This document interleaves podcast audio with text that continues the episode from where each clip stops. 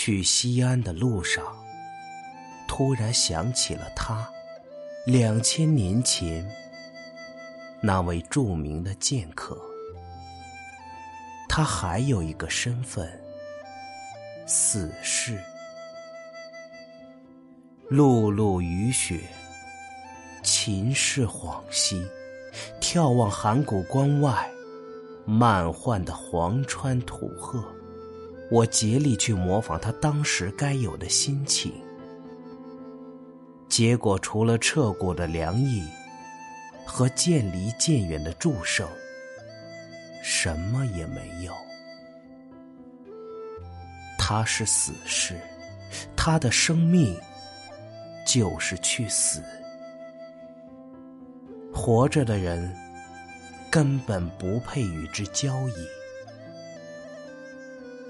咸阳宫的大殿是你的刑场，而你成名的地方，则远在易水河畔。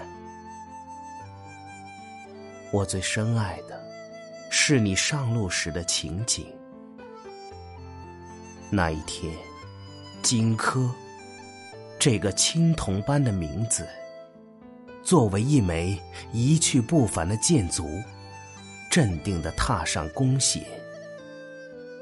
白帆猎猎，牵马齐音，谁都清楚，这意味着什么。寒风中那屏息待发的剑匣，已紧固到结冰的程度。还有那淡淡的血腥味儿，连易水河畔的瞎子也预感到了什么。你信心十足，可这是对死亡的信心，对诺言和友谊的信心，无人敢怀疑。连太子丹这个只重胜负的家伙。也不敢怀疑分毫。你只是希望早一点离去，再没什么犹豫和留恋的了吗？比如青春，比如江湖，比如故乡的桃花和罗帐粉黛。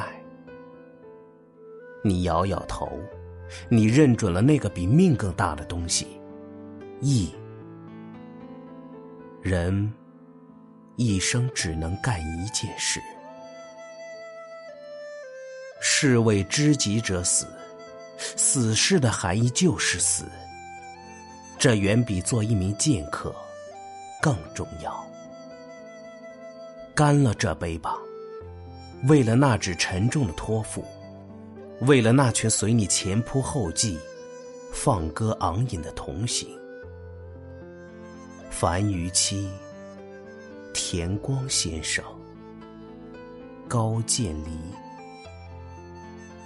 太子丹，不配知己的称号。他是政客，早晚死在谁手里都一样。这是一个怕死的人，怕死的人也是濒死的人，濒死的人却不一定怕死。好吧，就让我。做给你们看。你翘拔的嘴唇浮出一丝苍白的冷笑，这不易察觉的笑，突然幻化出惊人动魄的美，比任何一位女子的笑都要美，都要清澈和高贵。它足以招来世间所有的爱情，包括男人的爱情。风萧萧兮易水寒，壮士一去兮不复还。渐离的注血，是你一生最大的安慰，也是唯有你才匹配的殊荣。他的唱，只给你一人听，其他人全是聋子。雨声里埋葬着你们的秘密，只有死士才敢问津的秘密。遗嘱和友谊，这一刻他全部给了你。如果你折败，他将成为第一个用音乐去换死的人。你敛然一笑，谢谢你，好兄弟，记住我们的相约，我在九泉下候你。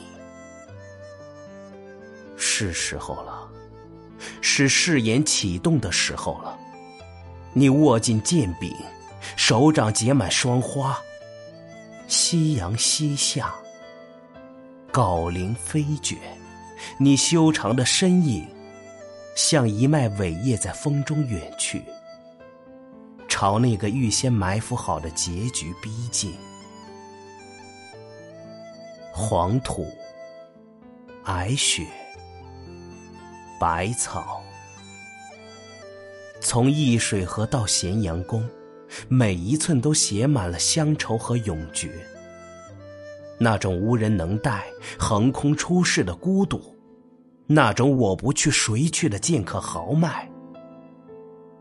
是啊，还有谁比你的剑更快？你是一条比蛇还急的闪电，闪电正一步步逼近阴霾，逼近暗影里硕大的首级。一声尖啸，一记丝帛裂空的凄厉，接着便是身躯重重仆地的沉闷。那是个怎样漆黑的时刻？漆黑中的你后来什么也看不见了。死士，他的荣誉就是死，没有不死的死士，除了死亡。还有千年的思念和仰望，那石剑已变成了一柄人格的尺子，喋血只会使青铜尽添一份英雄的光念。一个凭失败而成功的人，你是头一位；一个因倒下而伟岸的人，你是第一种。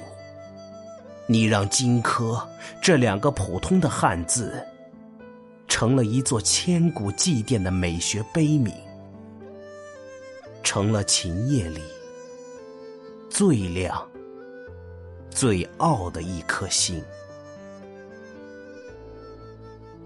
那一天，西安城飘起了雪，站在荒无一人的城梁上，我寂寞的走了几公里。